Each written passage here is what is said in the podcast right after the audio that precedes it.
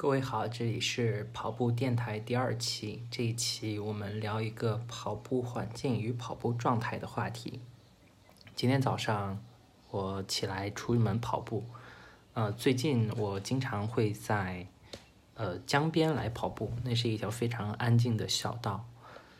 但是因为在那边已经跑了大概一周两周的时间，所以想换一个地方来跑。早上起来之后，我就在地图上去搜，因为今天起的并没有很早，所以去比较远的地方，就可能花费时间比较久。再就是有点犯懒，所以也没有去，就在地图上找周围的地方跑步，然后就看到了有一条路。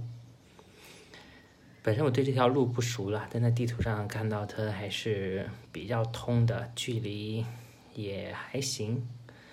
我感觉它会通到呃一条小路上嘛，所以就决定去跑步了嘛。然后就呃换上衣服，换上鞋子，就出门去跑步。然后跑到那个地方，才发现现在因为疫情，它就有一个封锁。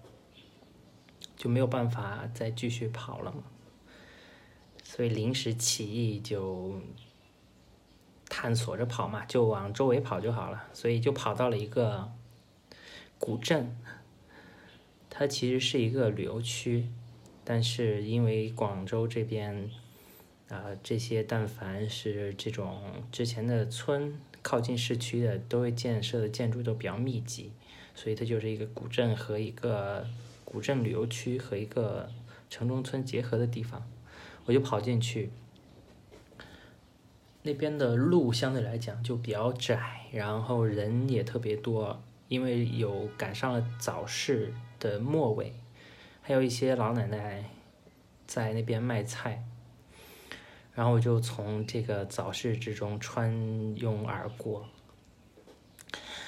前两公里还好，因为前两公里跑的路都比较整，比较平整，所以还不用留意脚下。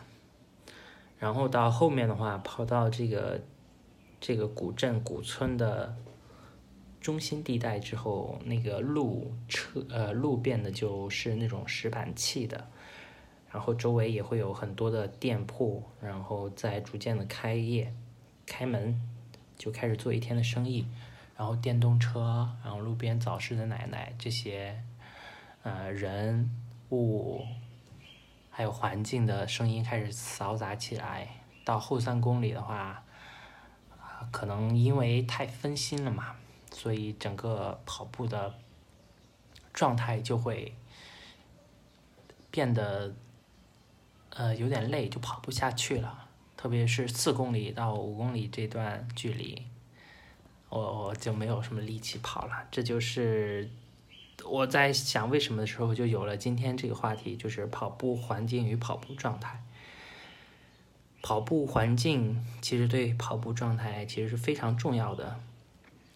如果我们在一个就是比较安静、呃比较专业的这个运动场里面跑步，其实人的状态容易发挥的更好，因为你只要专注于在。嗯，控制自己的呼吸，控调整自己的节奏这件事情上就可以了。你可以用全部的精精力去专注于跑步这件事情。呃，而如果你在一个环境比较嘈杂，或者说是一个陌生的环境的话，其实你的精力都会分散到去留意周围的啊，比如说路况啊，这个突然间出现的人呐，然后突然间发出的声音。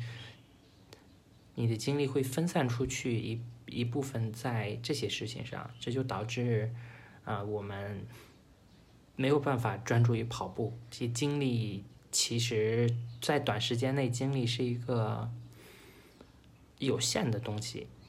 当一部分时间去耗费之一部分，呃，去耗费之后，另一部分就是你用在跑步的这上面的精力就会变少。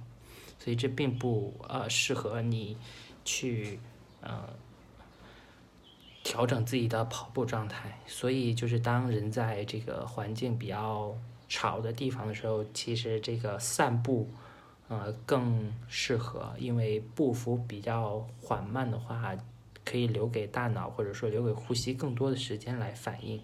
而跑步它就是一个需要你集中精力的事情。然后走路，因为我们平时走路已经很熟悉了，就可以是一个无意识状态下可以完成的一个事情。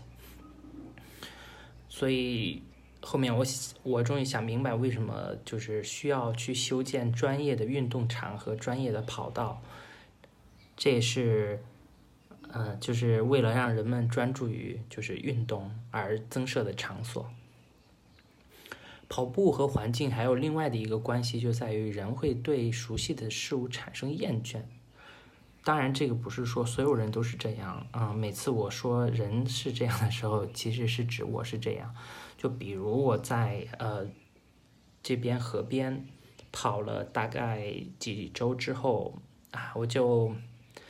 就不太想去那边跑，呃，因为就觉得这个已经熟悉了嘛，就跑到哪里是一个节点，然后自己已经非常熟悉了，就没有那种新鲜的感，被前面不知道是什么事情引领的那种喜悦感，所以就并不想 往前跑，特别是有一天状态不好的时候。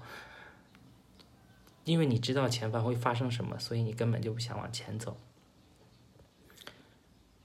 我就计划，嗯，平时因为工作工作日你可以活动的区域比较少，所以还是说，呃，在固定比较安静、路况比较好的地方，就是每天做一个训练。然后周末有时间的时候，其实应该多换一个地方来跑。比如说，广州有名的这个跑步的地方是，啊，这个二沙岛啊，还有某些公园啊，这些地方，其实周末的时候可以每周去换一个地方去跑步。这样的话，可以去到一个新的环境里面去熟悉这个环境，也因为对这个环境有新鲜感，从而就跑步的动力更足。当然啦，这样去找。这个新的环境的话，还是需要去找这种路况啊，还有路况很好也很安静，嗯，包括也是被别人或者说推荐过的一些地方，嗯，除非自己如果想去一个陌生的地方去跑步的话，还是需要提前花时间去那边走走，观察一下看适不适合跑步，因为适合跑步的地方就是需要。在我看来，就是需要这几个条件。首先，这个路况是平整的，因为这样你才不会摔倒受伤。嗯，再一个就是周围是需要安静的，它不能有那么多车、人或者声音的突然间闯入，让你产生分心。第三个就是它需要是一个开阔通风的地方，这样的话就是呼吸才会更顺畅。还有一个就是交通。尽量不要去太远的地方嘛，因为周末时间也并不长。如果去一个单程都需要两三个小时的地方，那还是有点不值得。好了，这就是跑步电台的第二期，我们下一期再见。